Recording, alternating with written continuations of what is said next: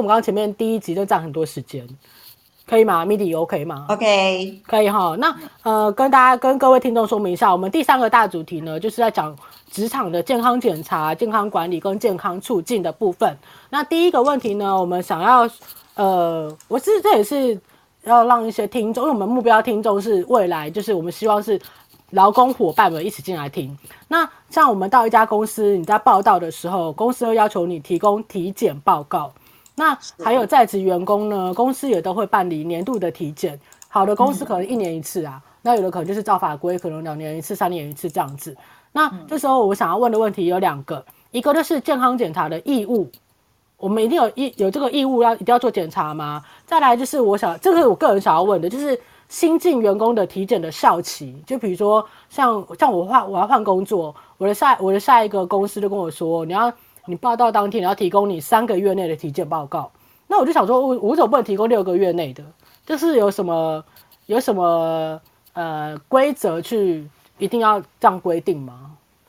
嗯，如果是一般体格检查，如果你从事的是一般的。呃，一般的工作没有在特殊环境里面工作的话，其实你可以就是，即使半年内的都是没有关系的。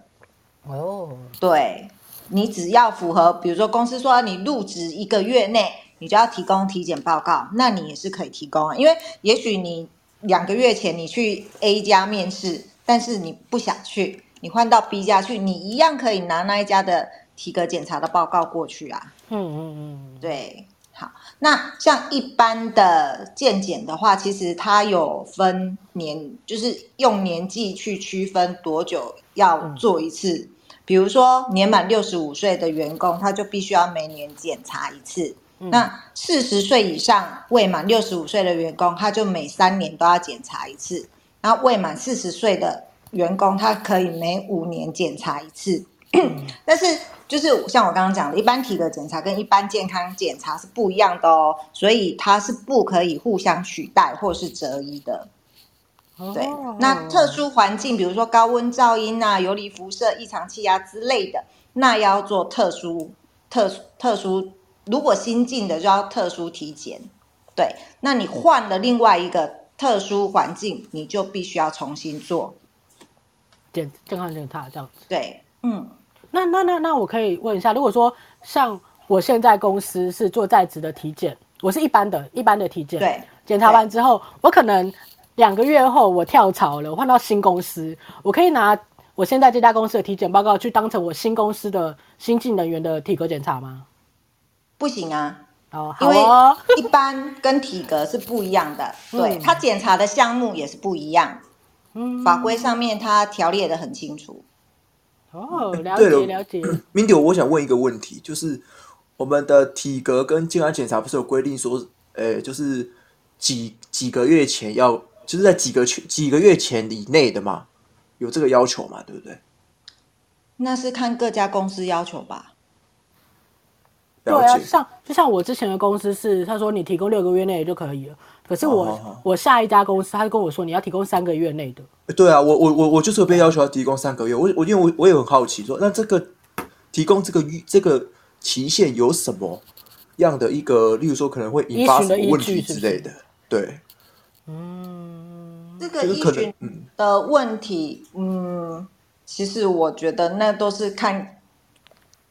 你要去那一家公司，你必须要符合他们的文化需求，有可能他们公司公司规定，对。啊，有可能是他们公司的护理师觉得，哎，三个，因为我问过我朋友，他说，他说如果他他他会他会想要这样规定的话，是因为他觉得三个月内是时间比较近的，就像你你的你去拍护照的照片，他会要求你提供一年内近一年内的照片，对对，可是这个数据可能会比较符合你现况啊。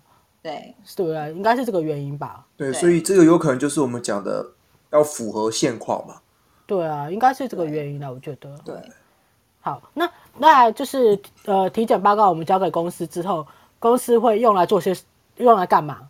就是如何执行那个健康管理的部分。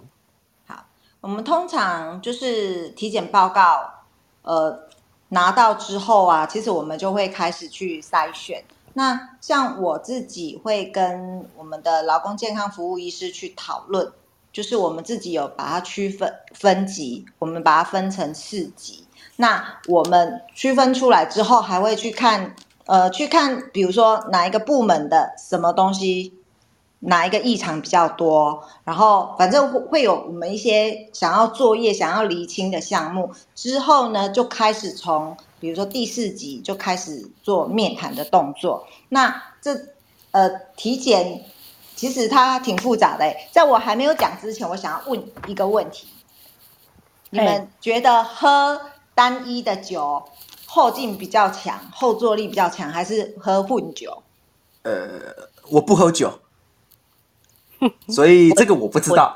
呃，这要问呃有喝过酒的。呃，我听说在呃我的主持人非常会喝酒。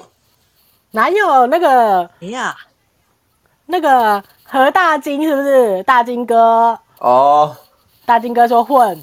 那我告诉你，我回答你这个问题，我是看心情。比如说像什么小米酒、小米酒套什么什么其他的，你知道吗？就是甜甜的很好喝这样子。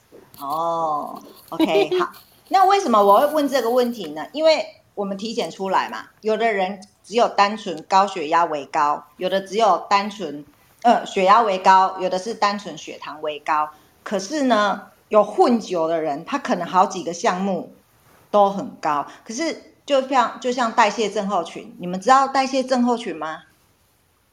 哎，呃，大概听过，大概听过。是，来，我们来想一下，大概会有哪几个项目是代谢症候群的危险因子？呃，我大概知道，像是有关于肥胖的吧。我觉得阿明一定超知道的啊。呃，对，我非常的了解。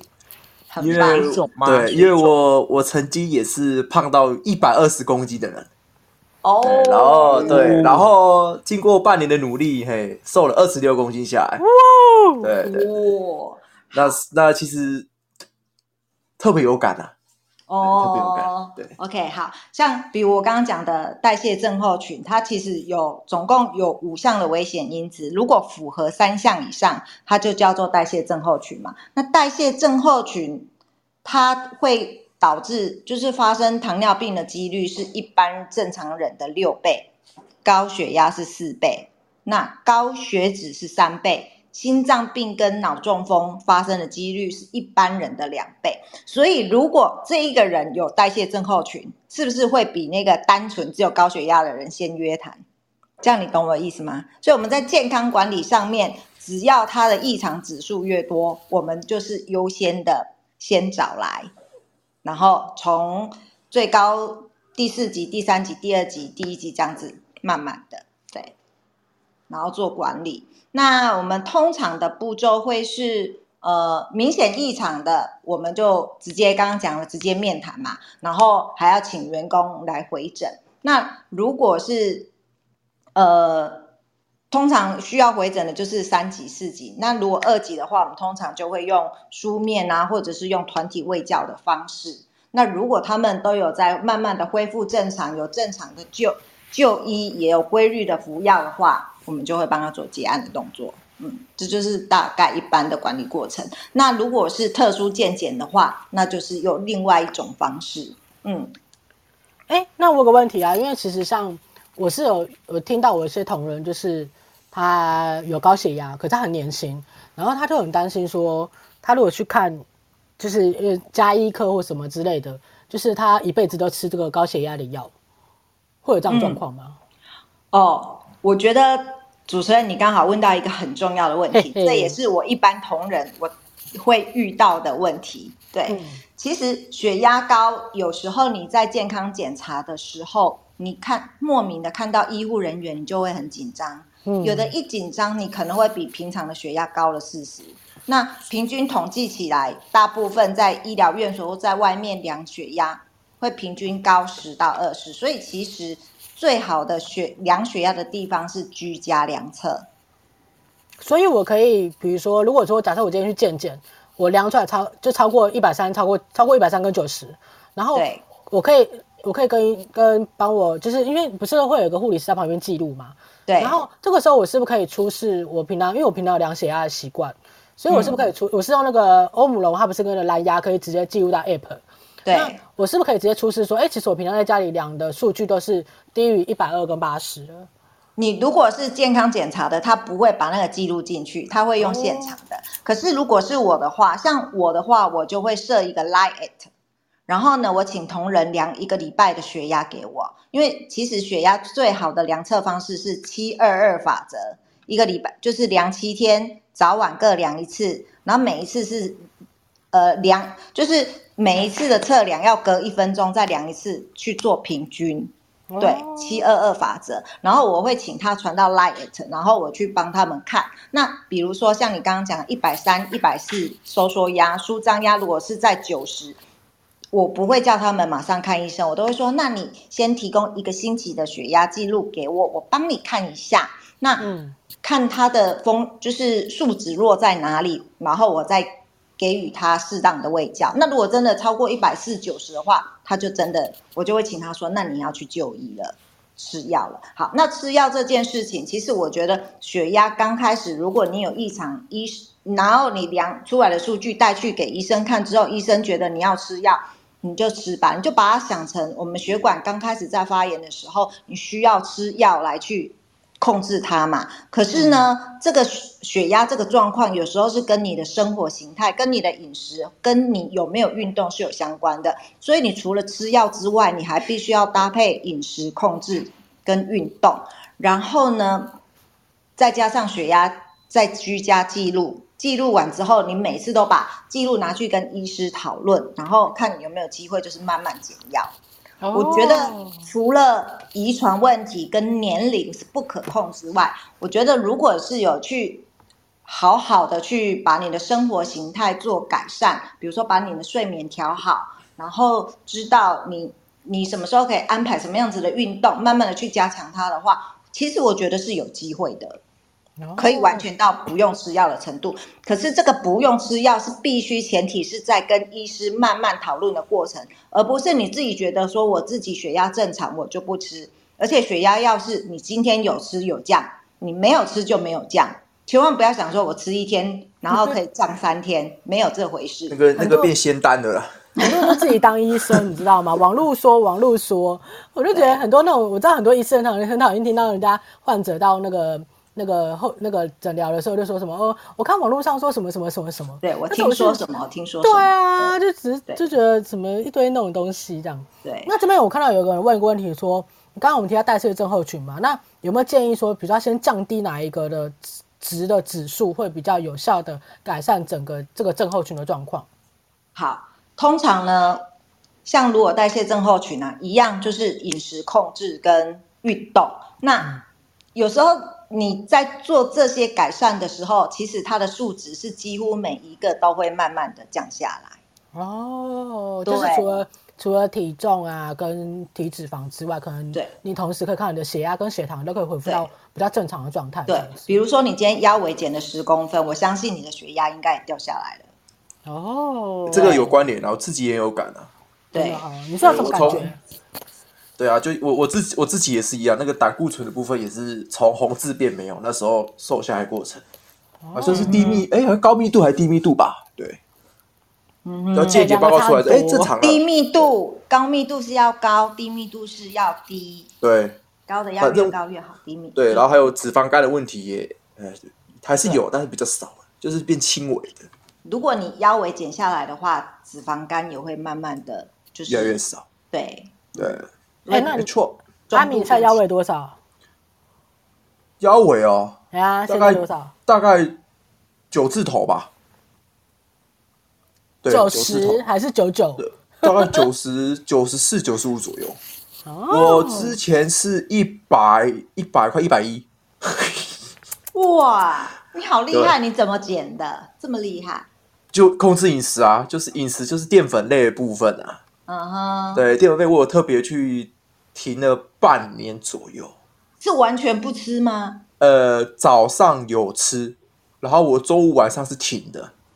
哦，对，其实我都没有这样建议同仁，我都会跟他们说，虽然要减重，可是你该吃的营养素你都要吃进去，而且我都会跟他们说，你今天吃东西不是因为你肚子饿而吃，而是要想一下你身上的细胞需要什么样子的营养素。嗯，所以我都跟他们说，精致淀粉类不要吃，但是你要改吃原型淀粉。哎、那这个原嗯，呃、这个我要解释一下。嘿，我在瘦身过程中，我蛋白质吃的不少，嗯，蔬菜类也吃的不少，嗯，因为你必须要满足你的身体的该有的营养，还是要有。对，没错，没错，你很棒，观念很好。对对。但是就是在蛋白质吸收的过程，其实也需要一些淀粉类的辅助啊。所以淀粉类是吃对的，嗯、然后吃适量就好了。嗯，完全不吃的话，我我我其实没有很建议啦。对，啊、嗯，因为我比较注重全部均衡饮食。这样，因为我我我我不知道这样是不是解释对，因为可能会有血糖不稳的问题。对，不知道会不会有这个问题。对，可是就是你要适量控制啊。哦，好。对，比如说你今天吃的蛋糕，那你血糖的波动一定是很大，嗯、因为它是高升糖的食物，嗯，对吧？可是假设你今天是吃的是半碗五谷饭，那就不一样喽，血糖的波动一定是不一样的。这样、哎、好哦，我们现在是减重频道。好了，我刚刚不行，我要控制你们的时间。OK，、哦、这个话题我们可以改天开一个专门就是。跟那个这个有关的，好不好？嗯，就是如何健康减重。